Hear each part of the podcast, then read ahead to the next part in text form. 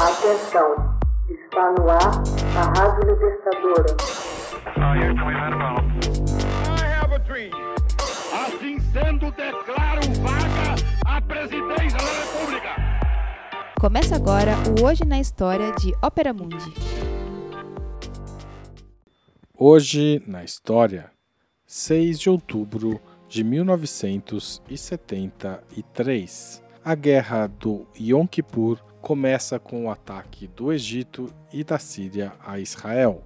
O surpreendente ataque simultâneo das tropas do Egito e da Síria contra Israel, deflagrado em 6 de outubro de 1973, arrastou o Oriente Médio à turbulência política e levou os Estados Unidos e a União Soviética à beira de um conflito direto pela primeira vez desde a crise dos mísseis de Cuba em 1962.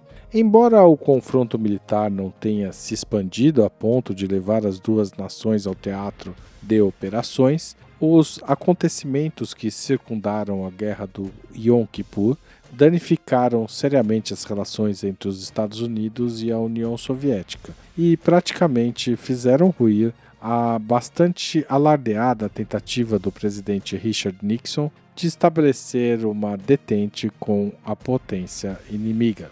A guerra começou com um ataque conjunto de Egito e Síria no feriado judaico do Yom Kippur.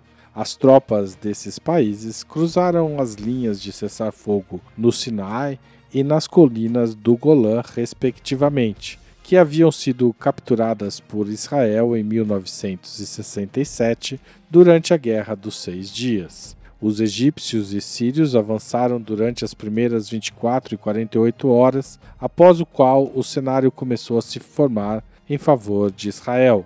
Parecia, no entanto, que o Egito e a Síria sairiam vitoriosos do conflito. Armados com moderno equipamento bélico fornecido pela União Soviética, as duas nações esperavam vingar-se da humilhante derrota na Guerra dos Seis Dias. Israel, apanhado desprevenido, vacilou inicialmente no combate em duas frentes de batalha. Porém, seus contra-ataques violentos, ajudados por maciça assistência militar norte-americana e também pela desorganização em meio às tropas egípcias e sírias, viraram o jogo. Na segunda semana de guerra, os sírios foram empurrados completamente para fora das colinas, estrategicamente importantes do Golã.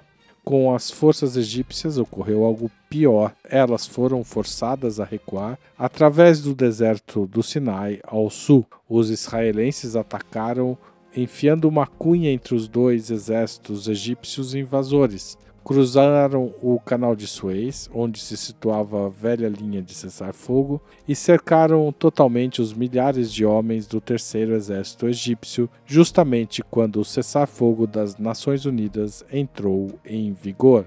Após febris negociações, o secretário de Estado norte-americano Henry Kissinger, junto com diplomatas soviéticos, conseguiram finalmente estabelecer um cessar-fogo, ainda que frágil. Quando ficou claro que Israel não levantaria o cerco às tropas egípcias, privadas do fornecimento logístico de comida e medicamentos, os soviéticos ameaçaram agir unilateralmente para socorrer seus aliados.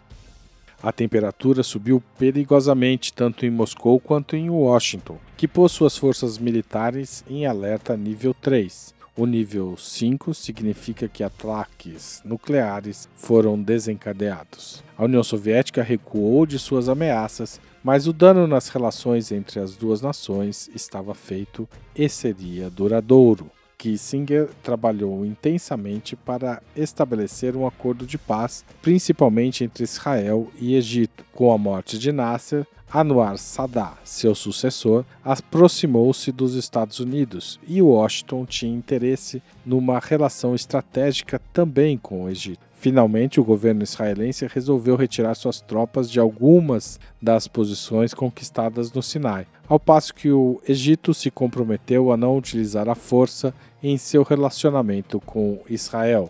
A Síria, por seu lado, aceitou relutante o plano de paz, porém permaneceu inflexível na oposição à existência do Estado de Israel.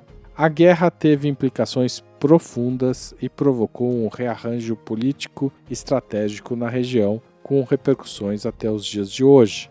O mundo árabe, que havia sido humilhado pela catastrófica derrota da aliança egípcio-síria-jordaniana durante a Guerra dos Seis Dias, sentiu-se psicologicamente vingado por seu momento de vitórias no início do conflito, apesar do resultado final.